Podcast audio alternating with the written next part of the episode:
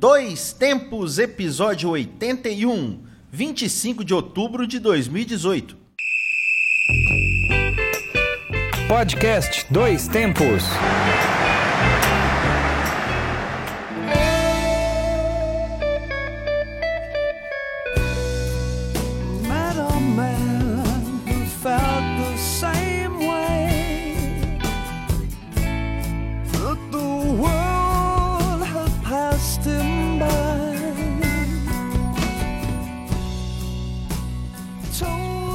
Salve, salve! Hoje é 25 de outubro de 2018. Eu sou João Luiz Reis e esta é mais uma edição do Dois Tempos. Estamos aqui com o podcast que leva até você informação, debates, opiniões e o melhor da memória esportiva. Eu sou o Alexandre Rodrigues e voltamos com um novo episódio da série de podcasts produzidos pelo Grupo Gabiroba.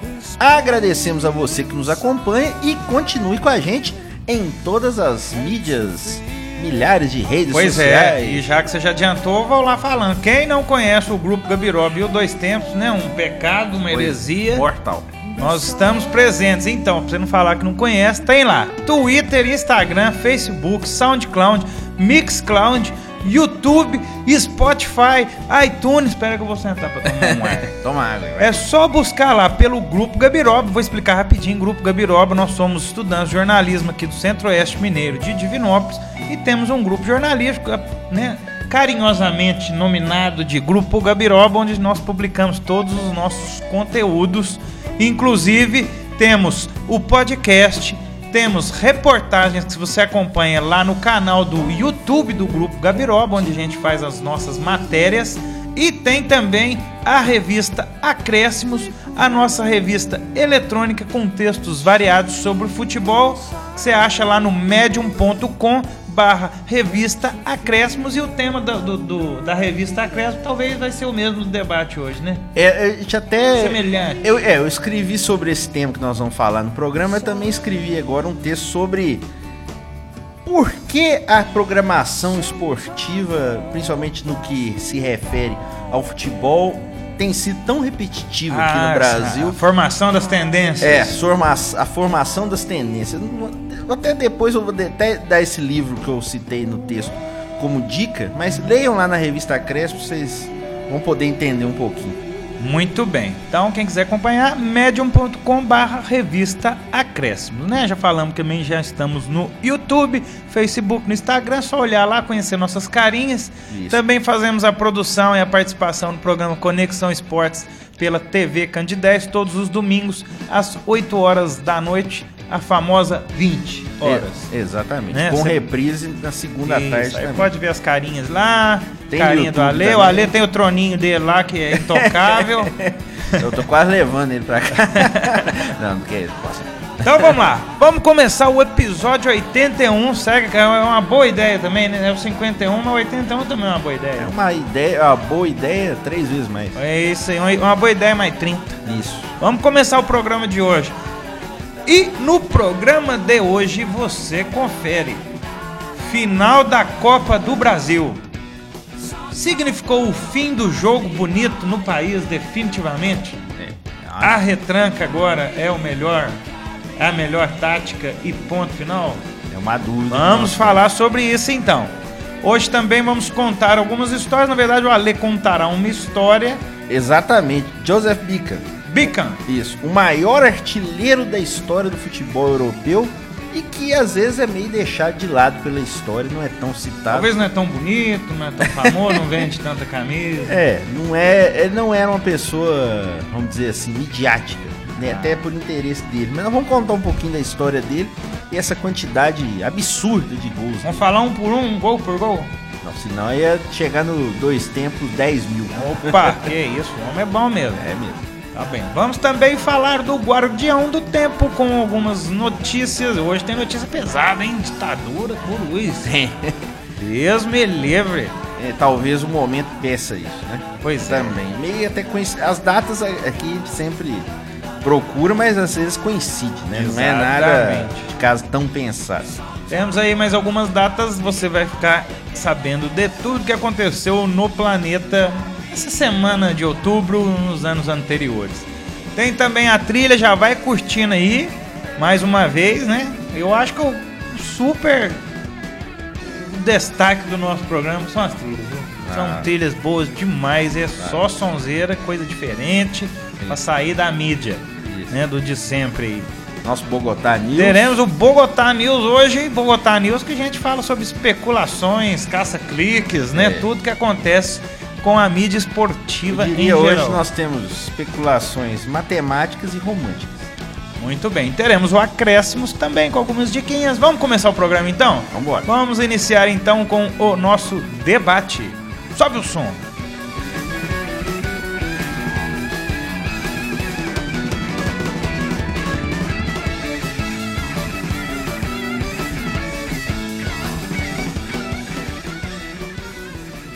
Vamos lá então, começando o debate. Hexa, o Cruzeiro levou mais um campeonato, mas não foi um jogo tão bonito taticamente. Taticamente sim, porque ganhou. né? Exato. Mas plasticamente Plasticamente. não seria o jogo mais bonito.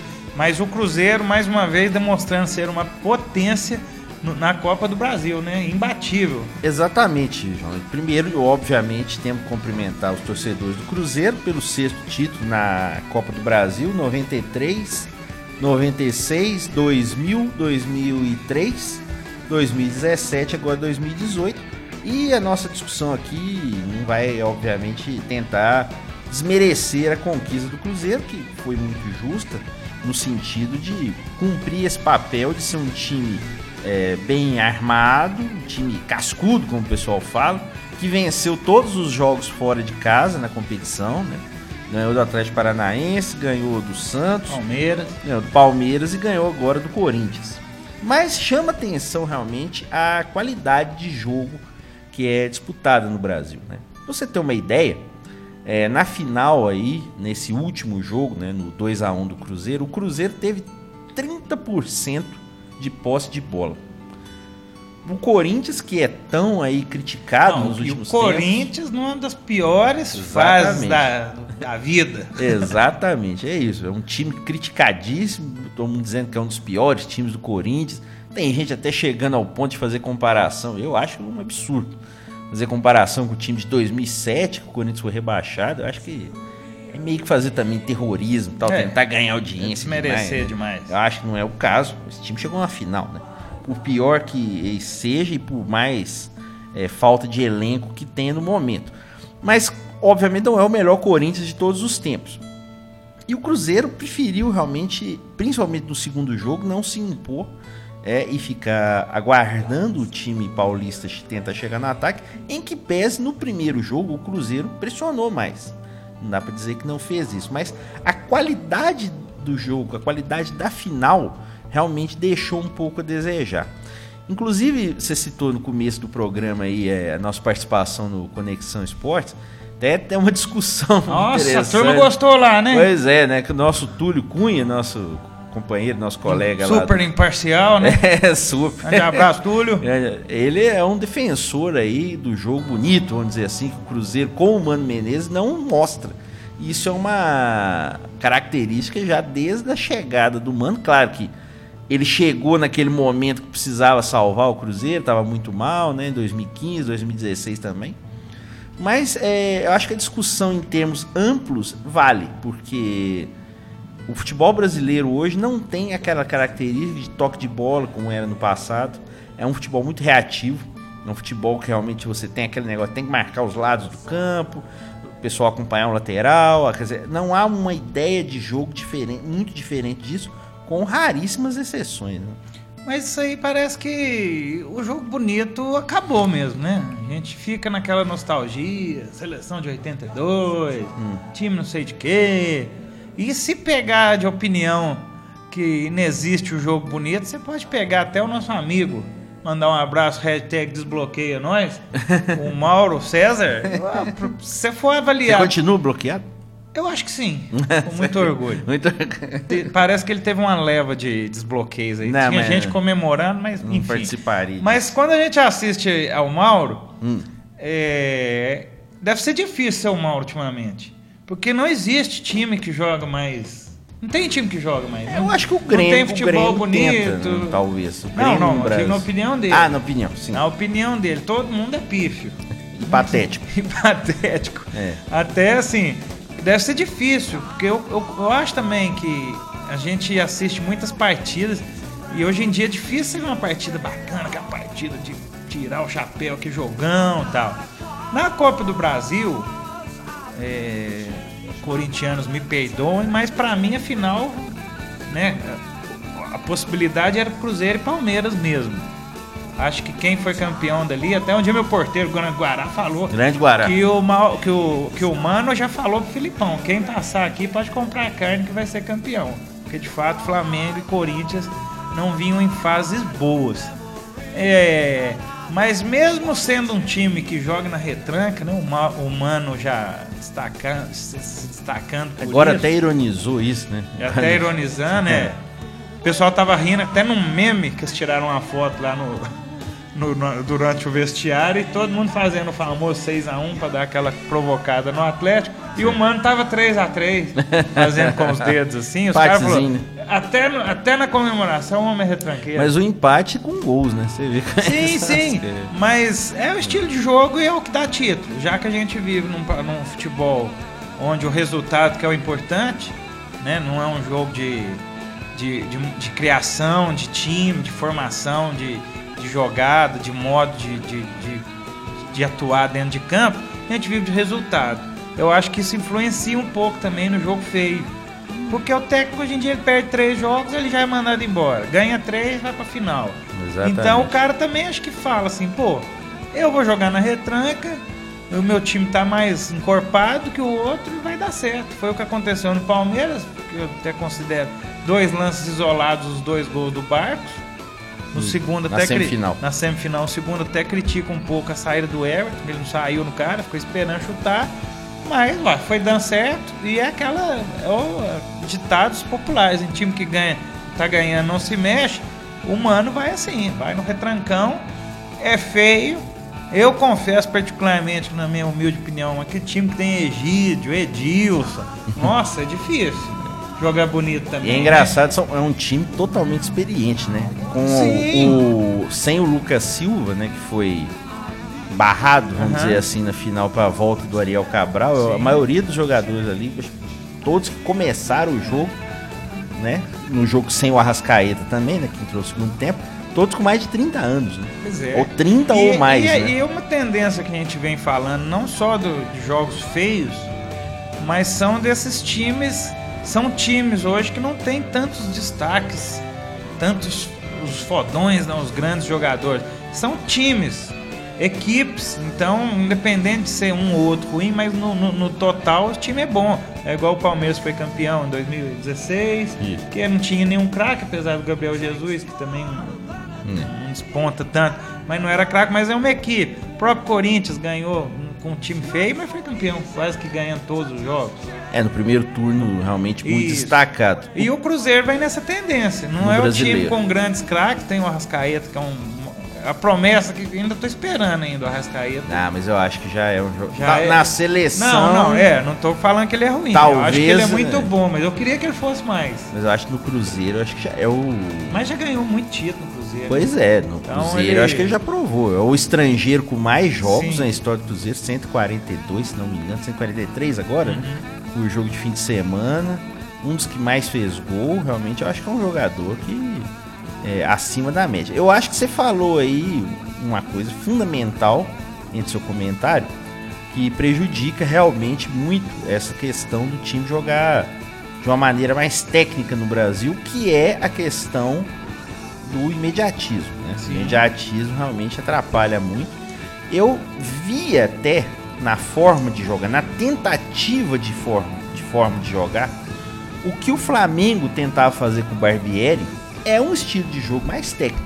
Ele tirou ali um volante, tentou colocar dois meias ali, né? O Diego e o Everton Ribeiro jogando por ali.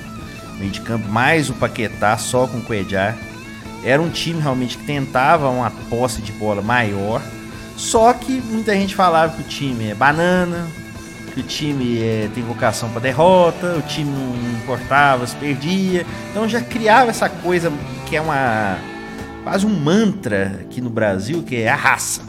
Tem que ter raça, é. é raça, raça, raça. Então isso aí foi é, se moldando a nossa característica de futebol. Antes a característica era a técnica, né? Era fazia cinco, tomava quatro, não importava, o importante foi cinco. Hoje não. Hoje em dia joga pra não tomar foi se mudando. e fazendo contra-ataque. Muito pela pressão da imprensa, que eu acho que é Totalmente. Principalmente a imprensa Relevante. que é acompanhada da torcida. É, leva a torcida né, muito. Claro que hoje em dia nós vemos que a, a mídia às vezes não é, cor- é, comanda, vamos dizer, totalmente a opinião das pessoas, mas em muitos momentos, e ainda na maioria, influencia sim, com certeza. Né? E também eu acho que a falta de intercâmbio e ideias dos treinadores. Mas não dá tempo, né? Mas eu falo assim, por exemplo, os treinadores mais renomados do Brasil poderiam é, trazer coisas novas ou buscar coisas novas em outros lugares, em outros mercados. E a gente vê uma dificuldade dos treinadores brasileiros é, aceitarem, por exemplo, treinar times médios na Europa. A gente vê Ah. muitos argentinos fazendo isso. Quer chegar chegando, né? Você não Pois tá na é, janela. Né? exatamente. O Luxemburgo outro dia Um viu, caso à parte. vi uma outra entrevista dele que ele fala: é difícil de um cara que dirige um time grande aqui no Brasil aceitar dirigir um time médio, sei lá, um Valladolid, um, Uhum. um Kievo, um time assim na Europa, Crystal Palace, entendeu? Então é difícil. Eu acho que assim, porque cria uma cultura e uma forma de jogar diferente. Porque jogando lá, tudo bem. Jogar num time médio ou pequeno, talvez também tenha que se segurar. Claro. Mas eu acho que assim, cria também uma novidade e uma, um incentivo até que os treinadores brasileiros joguem de outra forma. Pois é, e se você pensar bem, é, não existe de fato intercâmbio não, porque quando ele, o treinador pega um time vai receber uma proposta boa, ele vai para a Arábia, não é referência nenhuma no futebol. Vai para a China, piorou. Sim. Né? Por mais que estejam futebol tá profissionalizado, Busca evolução, né? tá evoluído e tal, mas para o treinador, até isso talvez é um, um tema para um novo debate específico. Uhum. O que que o cara traz lá da Arábia pro futebol brasileiro ou da China quando ele vai lá? Nada, né? Dinheiro. Só o dinheiro, vamos convenhamos, né? Que, que, que intercâmbio é esse mano, com a Arábia? o Mano mesmo falou quando ele voltou agora, a segunda vez pro Cruzeiro, falou que pelo menos sete anos aí tá, Tá tranquilo, pois é. É. Mas aí, agora, se o cara, se o jogador, se o treinador fosse lá pegar um Crystal Palace lá, até fazendo uma brincadeira agora com a Fórmula 1, que o pessoal fala, você tem que andar lá atrás pra você aprender a andar na frente. Não é verdade? Sim. A não ser que você pegue fenômenos ou outro aí não. Mas não seria interessante uma experiência? Imaginou o cara disputar três anos de campeonato inglês, seja num time mediano ou não? Aí ele vai pegar alguma coisa. Sim. Agora vai pra, pra Arábia, vai pra China, fica lá seis meses, um ano, campeonatos inexpressivos e parece que está refletindo o futebol brasileiro, porque tá trazendo essa, vou dizendo um bom mineirês, essa chocura desse futebol pro Brasil. Sim. Aí, aí a gente vê o resultado aonde? Na Copa, que é a hora que encontra todo mundo.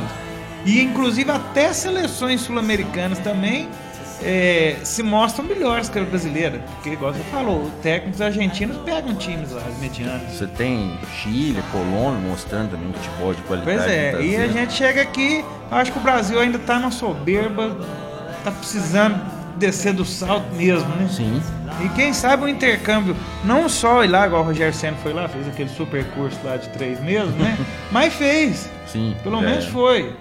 Agora você pega os medalhões do Brasil, aí a gente vai ter que aguentar a retranca mesmo. Eu não Exatamente. sei nunca se o Mano falou abertamente isso, mas acredito que sim, que ele é até bem franco. Temos que dizer aqui, né? Claro, estamos também nesse meio tempo já na reta final da Libertadores. Claro, você tem o Grêmio aí obtendo bom resultado fora de casa contra o River. Você vai dizer, ah, então o futebol brasileiro não tá essa tristeza que às vezes vocês estão colocando. Sim, você tem times ainda que se destacam até pela força financeira que o Brasil tem em relação aos outros países da América do Sul. Mas a qualidade de jogo interna ainda deixa muito a desejar do que a gente Demais. imaginar. Até como detalhe da Copa do Brasil, é, a média de gols da competição foi baixa, né? 2,11, um total de 253 gols da competição. Realmente é uma média baixa, realmente. E o nosso amigão? Ah, Quem ganhou mais cartão amarelo? ah, você tá Chuta um brincando. aí. Quem Felipe? Melo. Felipe Melo. Pô, Chutar, né? Poxa vida, hein, Felipe? Felipe Melo junto com o José Wellison. É. Quatro cartões amarelos. O José Wellison, na época, jogar no Vitória, já tá no Atlético Mineiro. E o, O artilheiro foi o Gabigol. né? Felipe Melo no brasileiro agora, pra marcar um pênalti, ele fez uma interpretação de É. tipo arrancando os cabelos, assim, que eu tive, fiquei com dó. O, o- o Rogério Senna já fez isso uma vez também. Já ajoelhou na frente do juiz. O juiz, pelo amor Não, de mas aí Deus. foi o contrário pra não dar o pênalti. Ah, sim. É, o juiz não levou a sério. Legal. O artilheiro né, foi o, o Gabigol do Santos, o Gabriel, junto com o Neilton e o Rômulo do Havaí foram os artilheiros da Copa do Brasil esse ano com quatro gols. Gabigol- o Gabigol, se não me engano, já é a segunda vez que ele é artilheiro da Copa do Pois Brasil. é, né? Quem diria, hein, Gabigol? Foi, não, não aprendeu, aprendeu alguma coisa na Itália, será? Eu acho que no caso assim. Caminho de volta, né? a, aprendeu, né? a, a questão do, do nível, né? O Gabigol tem um nível técnico que aqui é suficiente para que ele jogando o mínimo possível ele consiga, né? O mínimo de atenção, de vontade também, ele consiga se destacar, né? E o Cuca pelo menos fez ele ser mais útil para o E o Santos. né? Cuca que vem aí com um jogo mais, menos feio, mas pra cima, né? Pra tentar recuperar. Mas pra isso teve reforço, né? Também, né? É, mas- Teve reforços e pelo menos, e talvez o Cuca, pelo menos a gente tem que ver se vai ter sequência. No caso do Santos, ele entendeu que no Santos não adianta você ficar jogando na defesa. No caso do Santos, há uma pressão muito interna pra que se jogue mais pra frente. Né? O Santos tem essa coisa de jogar. É, mas é engraçado que Tá, você falou do, do time que tem. É o tal do DNA. É. O Cruzeiro, e é aí que eu citei o Túlio, sempre, nosso colega, sempre fala, tem essa questão do time ofensivo, da época do Tostão, aquele negócio todo.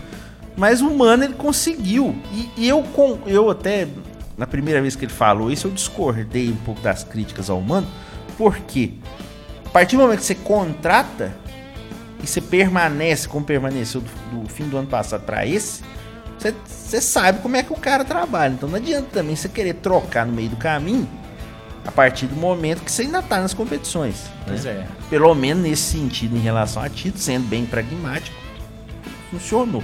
Ainda que não seja um futebol tão maravilhoso. E o Mano se tornando aí um cascudaço, né? Com mais um título. É, tem três títulos já da Copa do Brasil, só perto pro Filipão, tem quatro. Pois é. O Filipão então- conseguiu ganhar com o Criciúma, foi quando ele apareceu, né? Filipão também famoso por nunca ter times que jogam bonito. Os Até foi a grande dúvida quando ele veio pro Palmeiras. Mesmo a seleção de 2002, né, que ganhou sete jogos, não é uma seleção que... Mas é um estilo, né? Mas você acha, eu acredito que isso é tudo é, é o resultado do da evolução do futebol mesmo, né? Parte tática, técnica, física. Mas eu gostaria, eu acho que os jogos estão muito, tá muito fechado, tá difícil fazer gol mesmo, né? Não tem jeito mais de ter aquela É, nós, você vê no Campeonato Brasileiro, o Paraná, que é o pior time, não tomou nenhuma goleada mais de 4, 4 a 0, né? Assim, é, um- É. é um- é critério meio... Tomou 25, 4 a 0, mas Eu sei, o eu sei, máximo foi não, acho que 4 só, a 0. só é, um- é um critério meio cruel, eu Aham. sei, mas é da medida de como é que o campeonato Não, não, teve grandes goleadas. O próprio né? Corinthians campeão ano passado, é 1x0, 1x0, 1x0, 1x0 e retranca. Nosso querido Jean Rodrigues aqui no Guará, ué, no, no, no- na- no- acesso ao módulo, módulo 1 do Teve uma Campeonato. Mineiro. Não, diga assim, jogou com o caderninho debaixo do braço. Vamos jogar pelo Principalmente- empate, contra-ataque. Principalmente a partir do sétimo, oitavo jogo. Pois né? é. Mas é, é- a tendência mesmo, né, do- dos técnicos. Eu acho que eles se estão presos também nessa É, e, loucura. obviamente, nós temos que dizer a questão que aí não é culpa dos treinadores. Eles não podem jogar com o melhor material humano que eles poderiam ter, né? Até porque os caras. Você vê, o Rodrigo do Santos, que a gente citou aqui, ah, craque, esperança e tal, já tá vendido. Vai É, ficar- não dá tempo, não, dá, dá tempo de Isso detinhar. Aí vem a China, né? vem a Arábia, leva o cara, o cara não aprende nada, ganha dinheiro, mas volta. É. Acho que os treinadores poderiam é, tentar algo melhor taticamente na questão de toque de bola, mas a gente tem que reconhecer que em algumas coisas eles não têm controle, né? Isso também. é- Será que o Carilho vai trazer alguma coisa de novo pro futebol quando ele voltar? né, No final do ano? A ideia é que ele até levasse algo daqui pra lá pra desenvolver o futebol lá, né? Ele trazer, É, a princípio sim, né? acho que não vai ser possível, não. É, vamos esperar sentado. Bom, acho que vamos encerrando o nosso debate então, Ale, que, É. que nós vamos falar de coisa feia, vamos falar de coisa boa. Não, mas vamos torcer que, assim, é, iniciativas e formas de jogar, como até a própria do Grêmio, trazendo resultado também, com mais passe, com mais qualidade técnica, também seja algo que inspire os treinadores de outras equipes também, né? E que possa realmente fazer com que o nível técnico de jogos decisivos, até agora a gente vai ter um aí, né? Flamengo e Palmeiras, Vamos ver o que, que a gente pode encontrar nessa partida e no futuro também que haja uma idealização, uma formação de jogo melhor do que a atual, que contemple é, formas ofensivas de jogar. Não que todo mundo tem que jogar igual, só pra frente, não, mas que tem essa possibilidade também com mais qualidade. É isso aí. Vamos encerrando então o nosso debate. Parabéns à torcida do Cruzeiro Claro. por mais um título. E haja camisa. Eu nunca vi tanta camisa do Cruzeiro igual dessa vez, viu? Inclusive em Belo Horizonte, onde se diz que a torcida, a maioria, é, É do Atlético. é do Atlético. Mas fica aí, o interior, parabéns. no Interior, dizem que é mais Cruzeiro. Mas de fato o Cruzeiro ele deve ter, vamos dizer assim, é, formado mais torcedores, porque ele vem no ascendente, sempre tá aí É, disputando. desde os anos 90. Pois é, a maioria dos seis títulos da Copa do Brasil, todos 90. 90 pra frente. 93 pra cá. Então, todo mundo assistindo aí, os novos torcedores. Tem criança do Cruzeiro que já é bida da Copa do Brasil, tem um ano e meio. Pelo amor de Deus. Exatamente. Bom, um abraço então a toda a torcida do Cruzeiro e a equipe do Cruzeiro e ao Mano, né? Que aguentando as críticas e os xingos, foi na retranquinha e ele trouxe o caneco e 50 milim, né? 50 milina na premiação total, somando as fases, E né? diz as más línguas que a parte do, do Corinthians tá bloqueada. Sabe-se lá por É, quê. e essa também é uma outra questão do futebol brasileiro, que é a má gestão financeira da maioria dos clubes. né? E o Mano que, até vendo uma foto também, tá muito parecido com o nosso amigo narrador aqui de Vinópolis, Taylor de Freitas. O, o, o mano que é um camaleão, né? Ou- Ele é o cara do Metallica. É, o James Hetfield. É, narrador aqui Taylor nós. de Freitas. um abraço. Coisas de. Coisas. Eu vi o vídeo do Taylor domingo passado, achei, Parecia achei bastante parecido. Rapaz, mano tá com mais cabelo. Exatamente. Pois também, né? Comprou, né? É, Então tá certo. É isso aí. Vamos dar sequência então ao nosso programa. Vamos subir o som e escutar mais um pouquinho desta música. Já já a gente fala quem é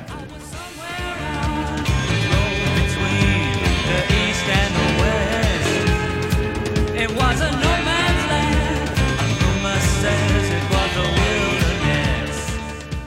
Vamos lá então. E como já é tradição, né, aquela boa viagem no tempo, vamos pegar a nossa máquina do tempo e relembrar algumas datas importantes da história no nosso quadro Guardião do Tempo.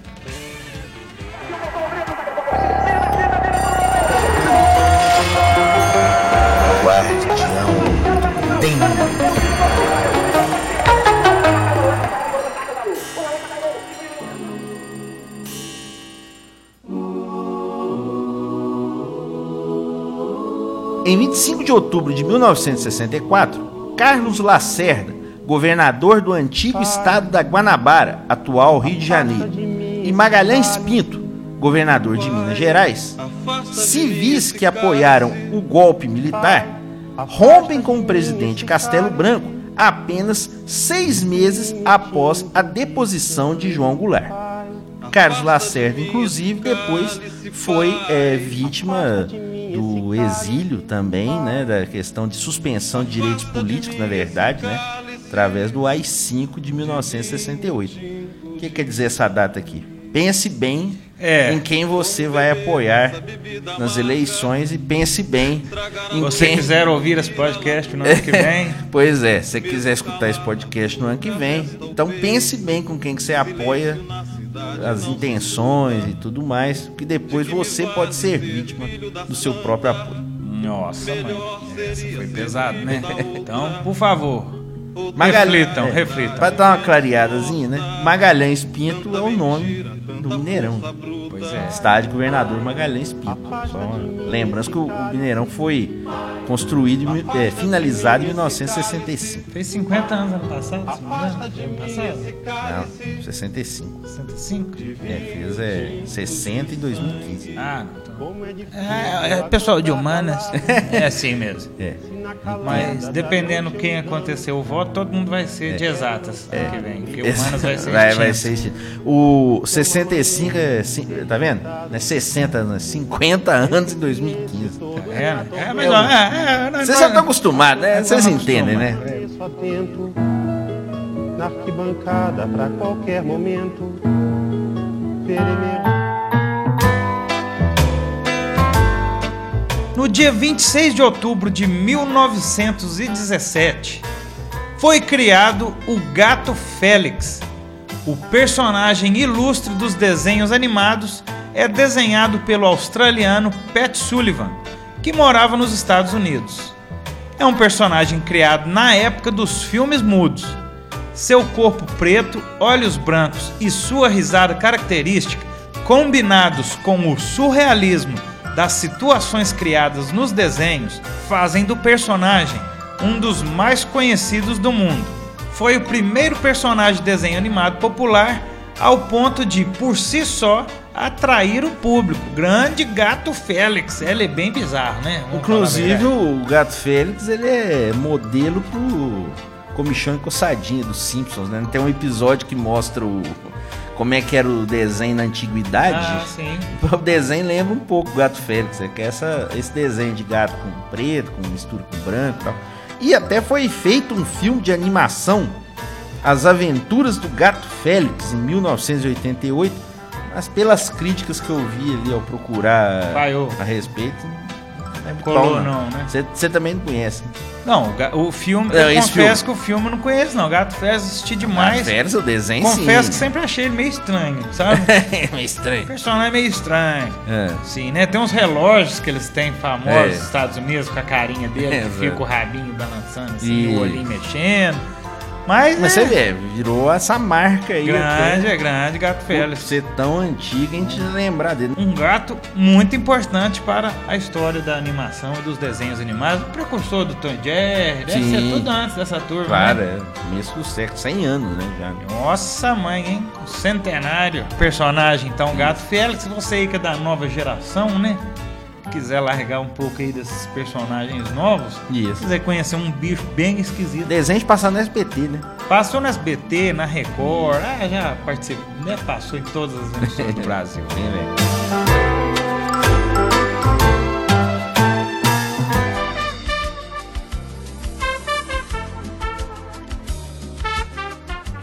Já em 27 de outubro de 1912 é inaugurado o Bondinho do Pão de Açúcar, no Rio de Janeiro, teleférico localizado no bairro da Urca. Ele liga a Praia Vermelha ao Morro da Urca e ao Morro do Pão de Açúcar. Desde então, ele já transportou cerca de 37 milhões de pessoas, mantendo uma média atual de 2.500 visitantes por dia. E por que ele é chamado de bondinho? Seu formato lembra o de um bonde, meio de transporte das ruas cariocas no começo do século XX. Inclusive o bonde faz falta, na minha opinião.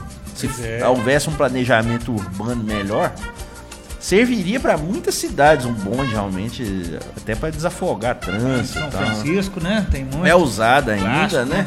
No Brasil, para algumas cidades, até aqui mesmo, Divinópolis, E o depende. Bondinho que já foi palco de uma cena do James Bond. Opa! Em 1979, até eu gosto do filme, é bem canalhão. O Jaws lá, que tem os dentes de ferro, você lembra Sim, dele? sim. James Bond? Ele morde os cabos do bondinho lá. Ro- Roger Moore.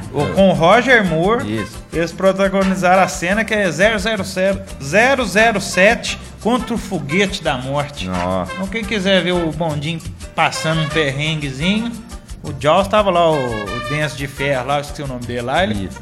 Mordia os cabos no dente, meu filho. Eita!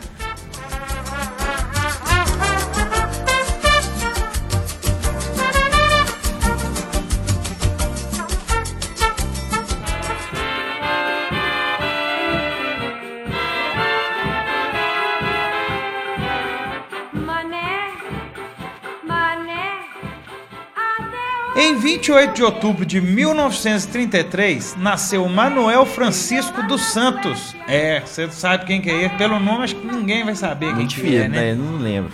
Ele tinha as perninhas tortas. Vou dar umas dicas aí pra você pensar. Tinha perninha torta, Joelho pra dentro. joelho pra dentro, cabecinha, não. joelho pra dentro. É. Dava drible que deve ter nego com a coluna doendo até hoje. Já veio em Divinópolis, dava um caça-cliques aqui. Ah, Tô falando dele, Manuel Francisco dos Santos, nosso eterno Garrincha, o histórico ponta-direita brasileiro. Ele jogou três Copas do Mundo e foi fundamental nos títulos brasileiros de 58 e 62. Pelo Brasil fez 60 jogos e marcou 17 gols. Jogou no Botafogo com maior sucesso entre 1953 e 65. Isso, eu coloquei essa lembrança, além, claro, do aniversário do Garrincha, é, também pela lembrança que talvez muita gente escutando o programa agora, tá conhecendo. No nosso primeiro programa, nós contamos a história do Garrincha vindo em Divinópolis em duas, duas ocasiões, que tem inclusive uma semelhança entre si. Não vou contar, porque aí quem quiser saber, escute no nosso nossa página no Mixcloud, tem lá é, todos os programas. Não sei se ainda tem todas as mídias, né? Acho que nosso Kemil ainda não colocou em, em todas as mídias, mas no Mixcloud lá tem todos. Dá, uma- deem uma procurada lá no primeiro programa falando sobre a história da vinda de Garrincha em Divinópolis. É isso aí. Garrincha que foi o grande namorado da nossa. Eu vou falar que é uma deusa. Elza Soares. Diz a lenda que ficar quatro dias aí no quarto fazendo amor nas vésperas da Copa do Mundo, da viagem da Copa do Mundo. Tem o filme do Garrincha, a, a, a Elza é interpretada pela Thais Araújo. E recomendo o filme. Garrincha é o. Garrincha, se não me engano, é o.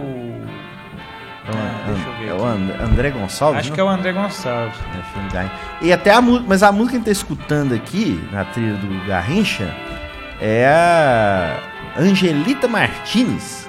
Era uma vedete na época do Rio de Janeiro, é, nos anos 50. Depois que o Brasil ganhou a Copa de 58, foi feita uma música para Garrincha. Ela cantou e dizem também que ela era. Foi uma amante do Garrincha. Ah, perdoava não, filho. Que que é isso? Exatamente. É o André Gonçalves, então, que faz o papel de Garrincha, acredite se quiser, mas é isso aí. É um filme bom, é um filme Não, o bom. filme é bom, o filme é muito bacana. Recomendo aí uma diquinha já antecipada. Salve, salve Garrincha. O que, que era o futebol ser um Garrincha, hein? fundamental. mesmo. Hoje nós falando de futebol feio, um Garrincha hoje. Talvez as duas primeiras Copas, claro, você tinha o Pelé, mas em 62 é sempre bom lembrar, né? O Pelé se machucou, o Garrincha foi decisivo, foi eleito melhor jogador da Copa, né? Então, fundamental mesmo. Muito bem. Vamos pra frente então. Segue o jogo.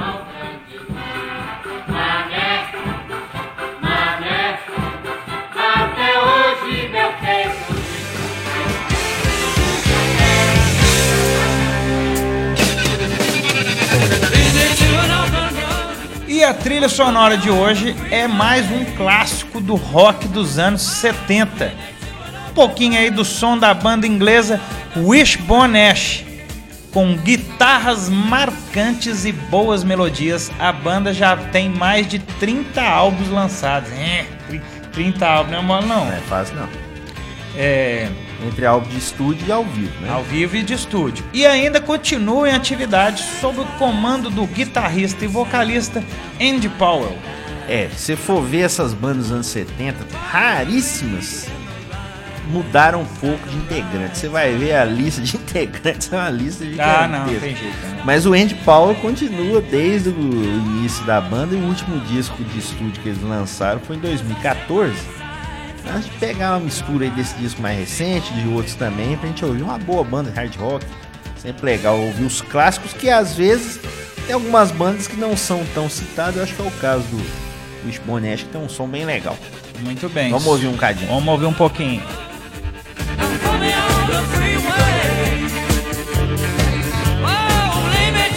coming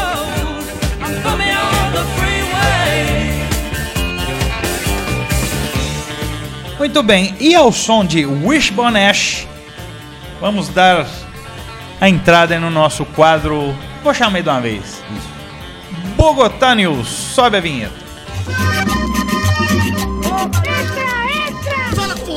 Bogotá News. Agora, tuas fontes é problema seu. Vamos a bailar la cumbia Santo Domingo.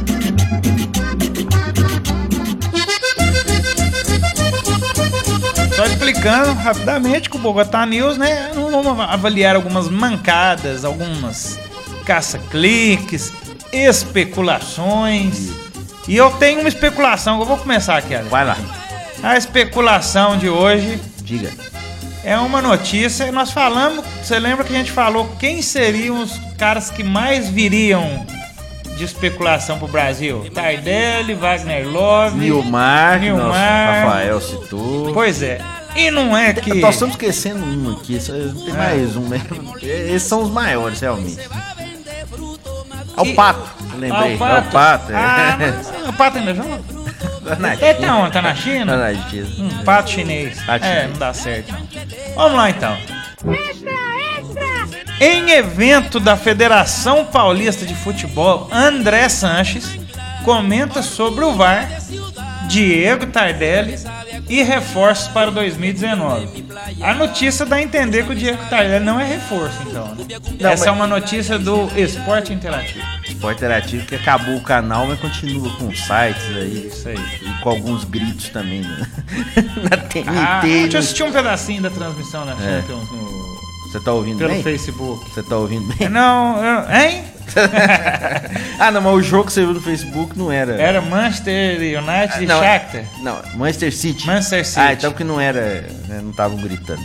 Mas é, é, Justiça seja feita aí o André Sanches, ele diz que o Tardelli dificilmente vem. E aí que entra o caça-clique Então se ele não vai pro. Corinthians, vai pra onde? Pois é, não vai pra Corinthians, vai pra onde? E aí é aquela coisa de forçar. O pessoal parece que faz uma ilação, né? É. Ah, o Tardelli não renovou o contrato lá ainda. Que time que tá precisando de um centroavante? Vamos olhar aqui. Ah, não. O Cruzeiro já tem. é, O Flamengo tem. Palmeiras. Ah, o Corinthians. Ah, tá. Tá Então, tá é o típico de notícia desse ano, realmente. É a coisa danado. final de ano, né? Impressionante. E o VAR que talvez vai ser, começar a ser utilizado nos campeonatinhos, né? De início de ano, até inclusive no Campeonato Mineiro do ano que vem estarão Inclusive, utilizando. eu, eu tô com a ideia de a gente falar a respeito disso também. Depois? Porque como Vai ser divertido. Não, além disso, além do VAR, nós temos que dizer é, como é que é segregada essa coisa, né? Principalmente aqui em Minas, o negócio foi bem descarado. Vamos falar a respeito disso mais pra frente. Muito bem. Siga. Agora vem com uma notícia muito triste. Ah, muito triste. Muito triste, muito triste. Extra, extra! E mais triste ainda é ver um jornal esportivo falar disso. Só. Mais triste ainda é um jornal esportivo não ter pauta e ter que usar isso pra falar. Ah, Jesus. Jornal Lance. Pelo menos a sua edição da internet. Relembre os principais momentos de Bruna Marquezine e Neymar. Oh, meu Deus. Não, só, é, Repito, vou falar de novo. Jornal Lance. só pra atualizar aqui, é, eu fiquei meio fora de internet esses dias. Você parou mesmo? Separou. Segundo Lance. Segundo Jornal Lance. de Esporte. Não, E quais seriam os principais momentos? Seria? O que, teria de principais momentos? As separações? que é o que As voltas. mais- as voltas, as separações. Acho que só, né? Só, né? pra nós, acho que só, né? Mas então o caso, o, é, fi- é o fim da era Brumar.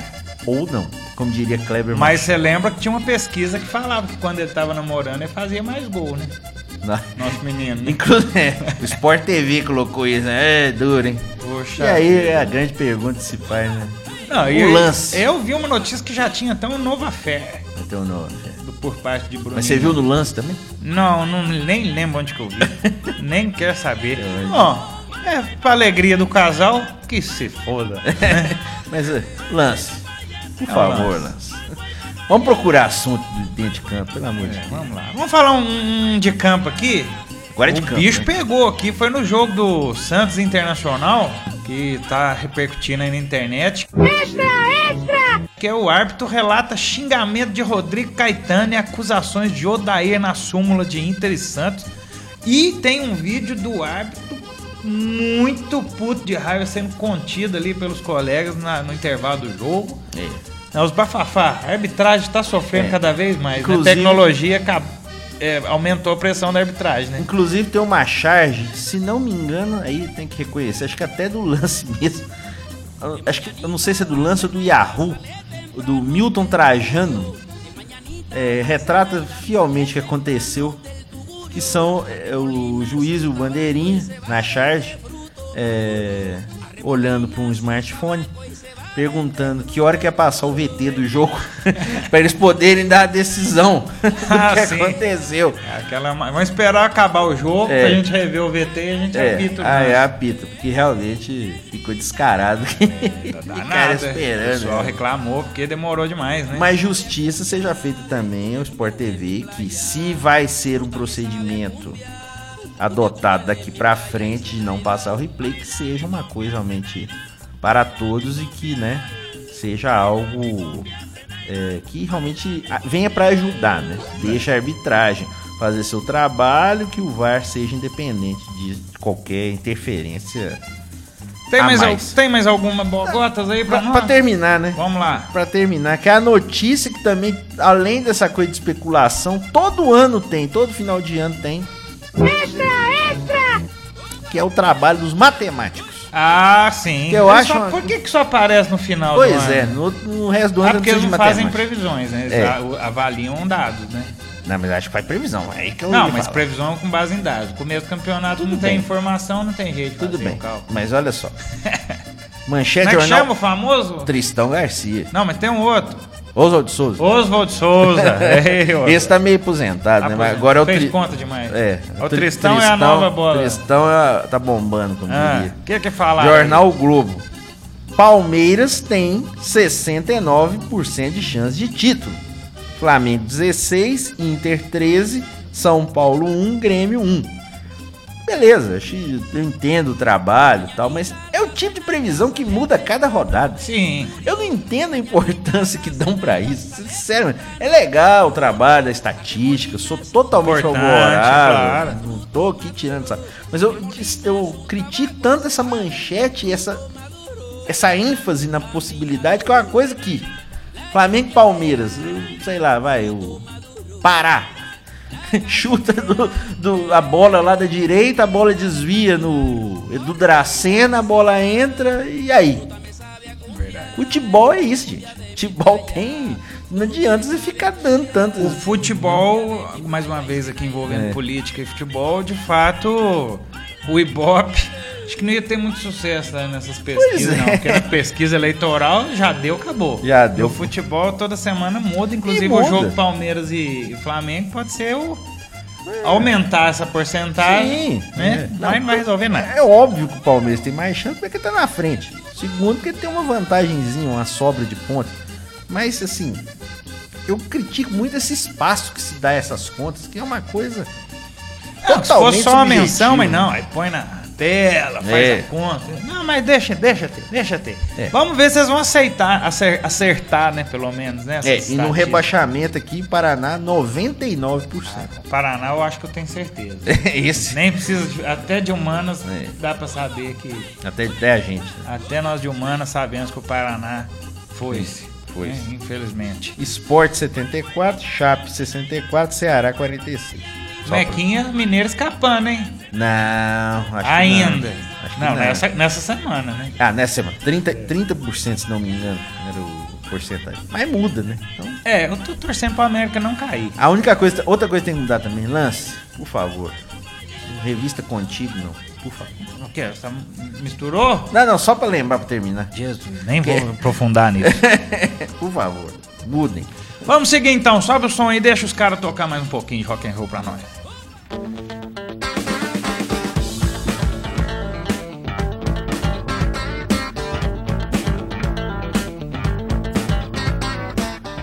E depois dessa conversa fiada, hoje até foi mais, fom- fomos menos conversa fiada, né? mais tranquilo. Foi mais tranquilo. É Especulações, É.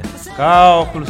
Mas aproveitando a Luto, conversa. luto, né, do, do termo. né? Segundo lance. mas Segundo lance, aproveitando essa conversa então, vamos falar de gol.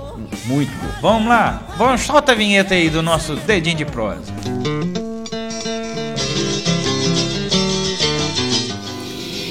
Dedinho de prosa.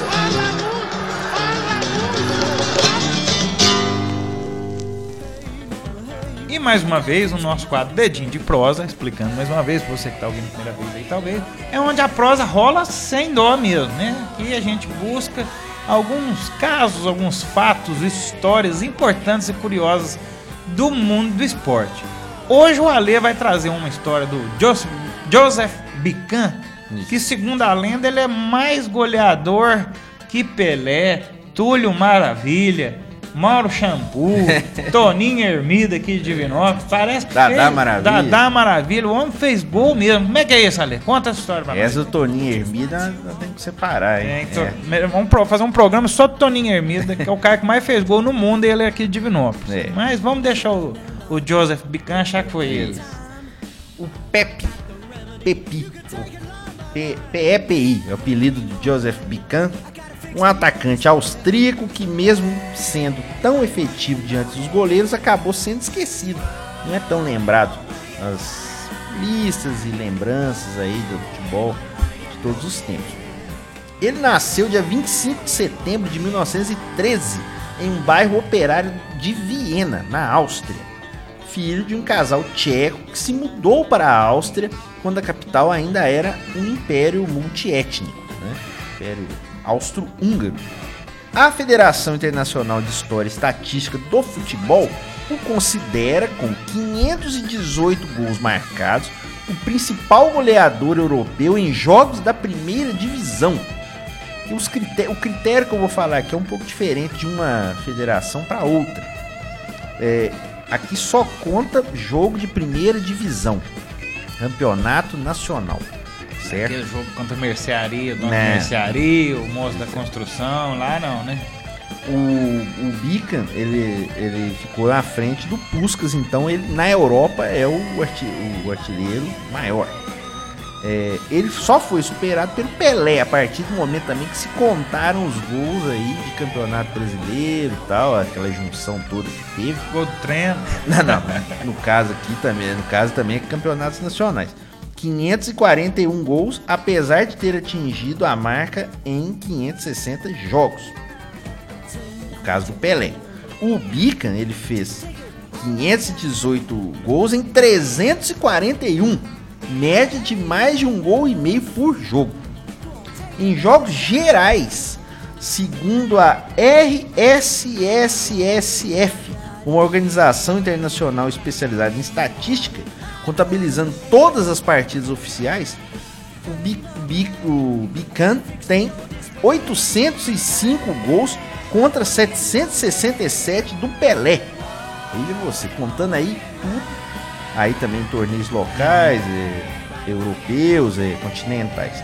Só pra você ter uma ideia, até no momento que eu vi, já tem uns dias que eu fiz essa pesquisa, o Cristiano Ronaldo estava com 536 gols e o Messi com 507. Já deve ter aumentado um pouquinho aqui, mas dá pra ter uma noção, né? Agora o Messi machucou o braço, né? Mas acho que ele tinha feito alguns gols antes dessa marca aqui, acho que tem uns 15 dias que eu olhei. A Federação Internacional de História e Estatística, que eu falei primeiro, deu a Bican, é, ou Bican, é, em 2000, o prêmio de artilheiro do século XX pelas 12 vezes em que ele foi goleador na primeira divisão, tanto na Áustria quanto na República Tcheca, que depois ele foi para lá. Reza a lenda que em toda a sua carreira ele fez 5 mil gols. Por quê? Contando tudo que ele já jogou aí, que talvez contando jogo contra o Médico, contra é o Palmeiras, mesmo. né? Mas o pessoal realmente que acompanhava ele disse isso. Ele estreou aos 17 anos no Rapid Viena, em 1931, já fazendo três gols no clássico da Áustria contra o Áustria Viena. Estreou metendo três gols na primeira partida. Depois de jogar por lá, ele foi para o Admira Viena. E em 1937 chegou ao Slavia Praga, clube no qual se aposentou em 1955, quando o clube tcheco, né, o Slavia Praga da República Tcheca, na época Tchecoslováquia, ele se aposentou em 55 quando o clube já era rebatizado de Dinamo por conta do regime comunista. Além de fazer muito gol, o Bican é, ele corria muito bem, era muito rápido. Tinha relatos que ele corria 100 metros em 10 segundos e 80 centésimos, sendo também dotado de uma técnica apurada com ambos os pés e ótima finalização. E só errava uma entre 20 oportunidades. Ou seja, praticamente um Pelé branco. Né? E, e o, e o Bolt também, né? É, misturado. Ô, louco, esse cara, esse cara hoje a China tinha levado na hora. tinha feito nenhum gol na Europa. O Cari- China o Carilho tinha levado pro tava time. lá no reforço do É, Carilho. com certeza. Ah, meu Deus. Ele, é, ele era o grande nome junto com o Sindelar. Nós também já falamos a história do Sindelar. Quem contou, inclusive, foi o nosso Alexander Alves, falou dele aqui em alguns programas atrás. Nazista, não é? Um negócio de nazista. Exatamente, ali na questão da anexação da seleção austríaca é, antes da, da Copa de 38 também. Mas antes eles conseguiram jogar a Copa de 1934, levando a Áustria até a semifinal, perdendo a partida para a Itália por 1 a 0. Sendo que é um jogo muito contestado, né? Que é o favorecimento para a Itália, tal, um possível favorecimento que é a Copa disputada lá na Itália. Então a Áustria chegou ali numa semifinal com o Bican jogando com o Sindelar. Partir do momento que a Áustria foi anexada pelo terceiro Reich de Adolf Hitler em março de 1938, ele se negou a jogar pela Alemanha nazista e pediu nacionalidade tchecoslovaca. Começou a defender a Tchecoslováquia, pela qual marcaria 12 vezes em 14 jogos.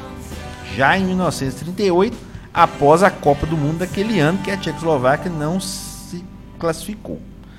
Durante a guerra, o país foi desmembrado e ele ainda jogaria pela metade tcheca do país, que era uma seleção do protetorado da Boêmia e Morávia, marcando três gols.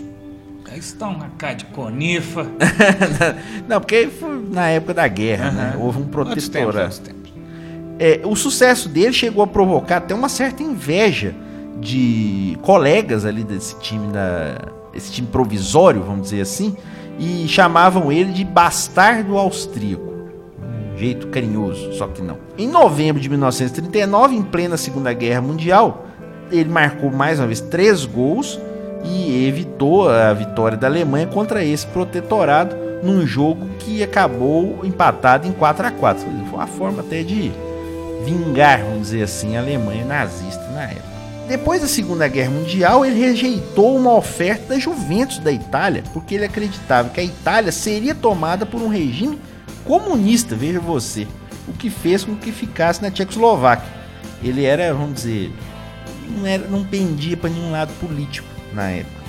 Porém, os principais problemas para ele aconteceram justamente na Tchecoslováquia, porque em 1948 a Tchecoslováquia, é, devido à divisão do mundo, já depois da Segunda Guerra, entre a Guerra Fria, comunismo e, e- e capitalismo, a Tchecoslováquia se tornou um país totalmente ligado à União Soviética em 1948 e não se e não se furtou de tomar o poder no país. E o que acontece? O Bican não se filiou nenhum partido comunista e manteve-se afastado. E aí, inclusive, ele foi atacado pelo regime comunista da época, sendo classificado como um ídolo burguês. Então, isso talvez explique um pouco ele não ser tão reconhecido. Na época que ele jogava, então, houve, vamos dizer assim, uma diminuição da fama dele, ou diminuição dos feitos dele, podemos dizer assim. E ele se aposentou, como eu falei, em 1955, mas antes, na temporada 53-54, ele fez 57 gols já com, 40, já com 40 anos de idade. Mostra Boa. a qualidade dele.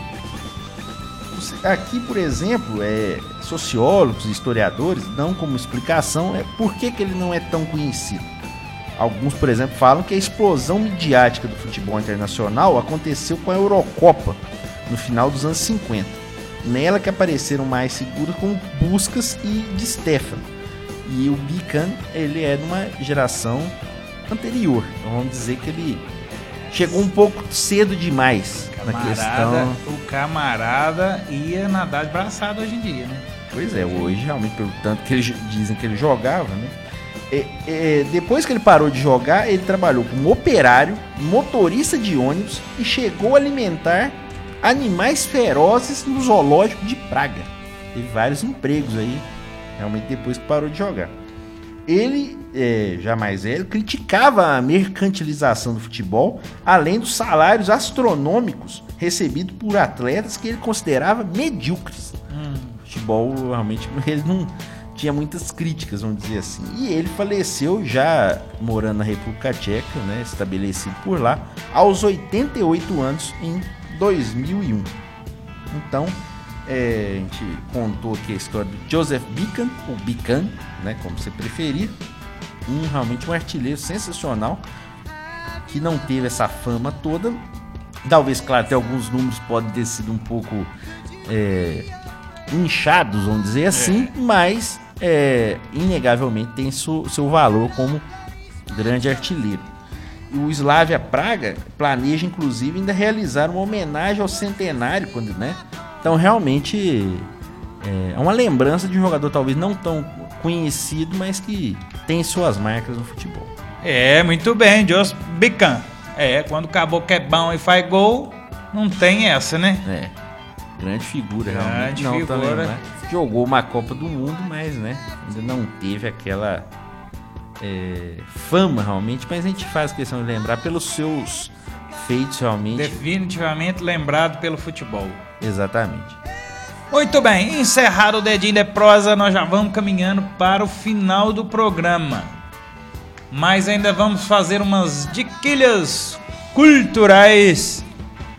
Eu vou dar uma dica aqui, velho, que eu não sei se vai ter jeito ainda. Vou começar aqui. No Pera qua- aí, vamos pôr isso. Chama a vinheta aí. Alan. Vinheta do quadro Acréscimos. Acréscimos.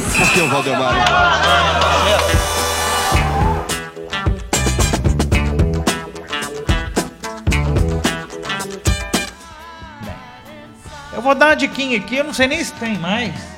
Mas que eu fui domingo e eu tenho que falar. Gente, show do Roger Waters. Perde, não perde não. Vai, só larga pra lá, tem de política, que lado que você tá.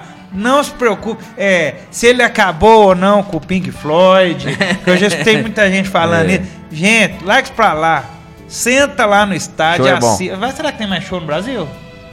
Acho que ia Deve ter ter mais algum, né? Brasília, é, inclusive. que eu não tô vendo falar. É. Quem puder ir, então, fica a minha dica. Fantástico. Eu estive no Mineirão agora no último domingo e confesso que tinha alguns momentos do show que eu me sentia nos anos 60. Nossa, foi- muito, foi fantástico, não tem palavras. Há muito tempo, acho que eu falei a mesma coisa no Paul McCartney, Show. Bom, agora eu consigo. que nós consegui inclusive estávamos é. juntos, mas Ah, Valeu. eu não sei se disse a mesma coisa, mas eu confesso pra vocês que há muito tempo eu não ficava. Um show não mexia tanto comigo. Cheguei em casa e não conseguia nem dormir. O negócio é, Muito bom. é fantástico. Então recomendo. Larga de, de mimimi, de blá blá blá. Vai lá e assiste o show, porque compensa. Um telão magnífico, músicos magníficos, as back vocals espetaculares. Mas quem, mas quem for, tem que largar, assim, tem que ir pela música. Mas Vá pela quem música. Vá, mas quem vai, vai sabendo também o que, que ele fala. É. É. Não Mas adianta vai- também é. ir também achando que, né? vai mudar o mundo. Não, É. esquece, deixa o povo gritar lá, faz parte e tal. Mas não E não, deixe e não de vai, participar. e não vai achando também que Another Brick in the Wall, the Wall é uma música sobre a construção civil. É assim, É, tem gente que acha. né? exatamente. Então, E destaco a energia. Quando a música é um clássico, ela é um clássico, ela é eterna. Uhum. Another Break in the Wall, quando foi cantado lá, vou te falar que foi de arrepiar. Foi inacreditável. Então fica a minha dica aí, Roger Waters, larga pra lá política, larga pra lá preferência, se ele acabou com a banda ou não, deu certo. larga isso pra lá, gente. Vai lá escutar o som e pronto. quando o David Gilmour vier aqui também, você vai e também. vai, vai também. É. Gente, os caras do Pink Floyd, mano. Acho, acho É. que até o. Aqueles, aqueles caras que carrega cabo do Pink Floyd vier dar um show aqui, compensa aí, viu? Bom demais. Fica aí então minha dica, Roger Waters, show maravilhoso. Valeu. Vale a pena mesmo, realmente. Realmente, musicalmente e visualmente vale Nossa, muito. espetáculo, espetáculo, espetáculo. Com certeza.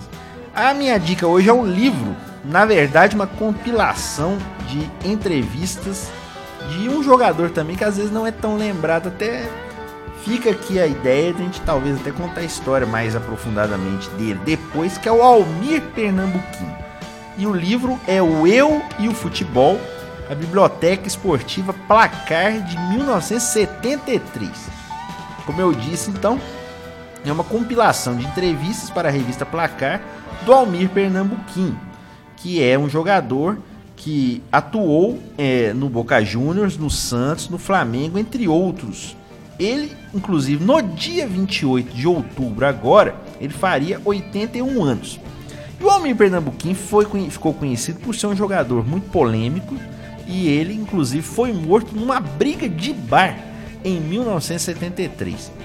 Ele jogou, como eu disse, no Vasco, chegou a jogar na Argentina, jogou no Santos, inclusive substituiu o Pelé na final do Mundial de Clubes de 63 contra o Milan, depois jogou no Flamengo, sempre arrumando confusão realmente.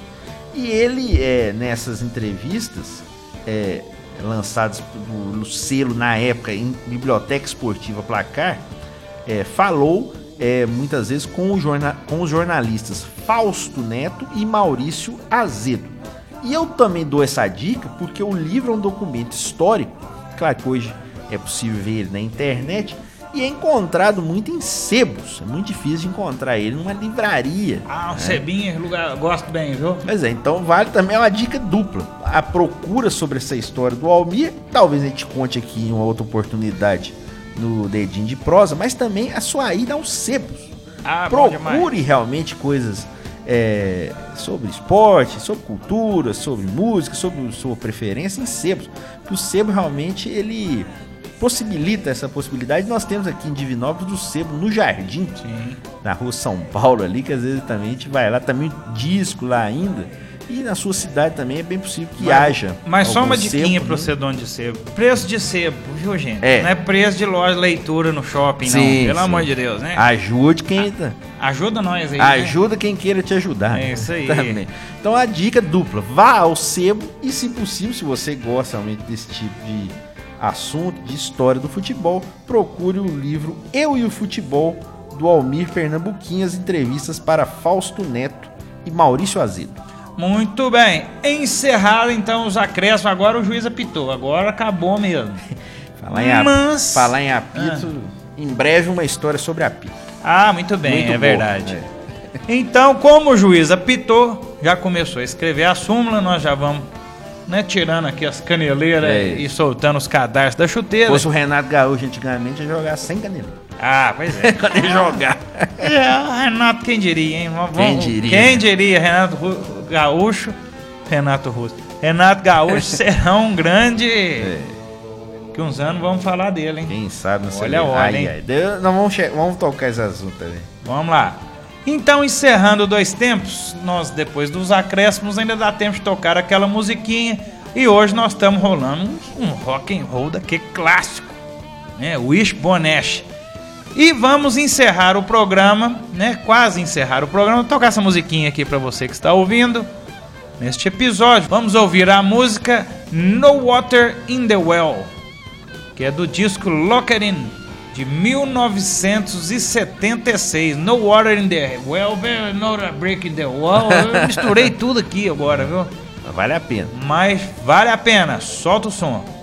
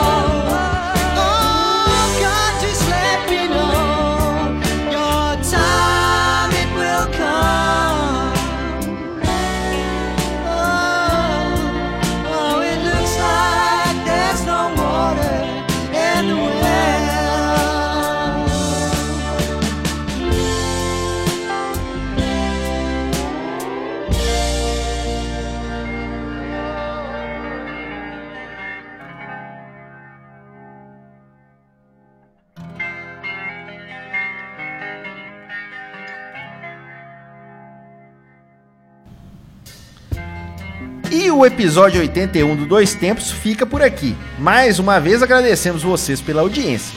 Compartilhe o podcast nas redes sociais. Se você ouviu, conte para os colegas e espalhe por aí. Lembrando sempre que este e outros episódios estão na internet, no Mixcloud, na nossa página mixcloud.com.br. Inclusive, como eu falei, tem a história do Garrincha lá no nosso primeiro programa. Quem quiser ouvir para ver como é que era, tá lá também. E, inclusive, tá chegando perto do aniversário dos dois tempos aí. Em novembro, vamos pensar em alguma coisinha para falar. Agora também estamos, sempre lembrando, no iTunes e no Spotify. Não tem todos os episódios lá ainda. Temos também na Rádio Pública também. Rádio Pública, alguns episódios estão postados lá também. E acesse também nossas redes sociais. Tem Twitter, Facebook, Instagram. Basta procurar por Grupo Gabiroba. E além disso, estamos no YouTube com o canal do Grupo Gabiroba. É, não deixe de ver nossos vídeos. E também estamos, como o João falou no começo, no programa Conexão Esportes da TV Candidez, todo domingo às 8 da noite e reprisa segundas à tarde.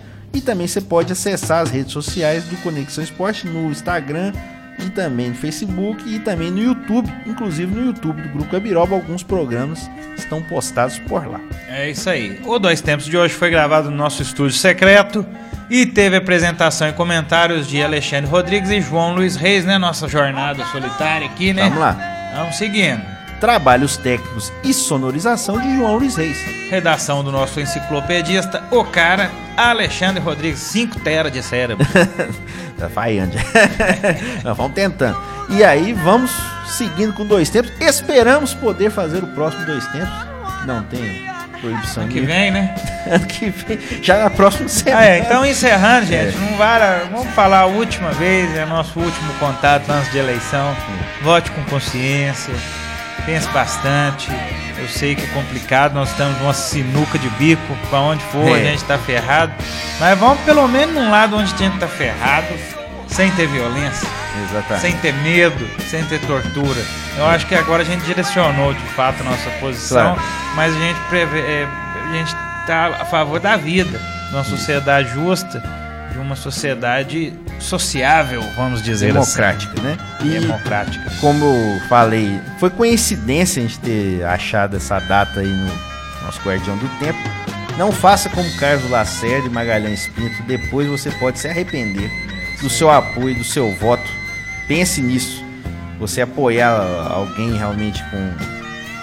É, que você não sabe, talvez, é, as reais intenções, ou até sabe demais e não acredita, tome cuidado realmente que isso pode se voltar contra você, porque a violência e a ditadura não é algo fácil, realmente. Não é uma brincadeira, não é, ah, era melhor. Não, era Não. melhor pra quem tava no comando realmente, né? Sempre é melhor pra quem tá no- na liderança, porque quem pega a bomba aqui embaixo é o povo. Então pense bem realmente. De- É uma questão realmente de direitos humanos e de vida realmente de democracia. E de futuro, né?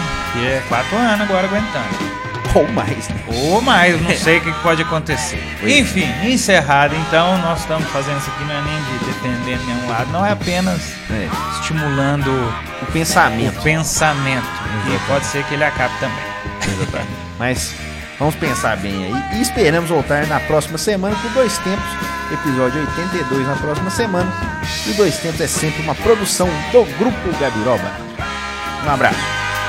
Fui!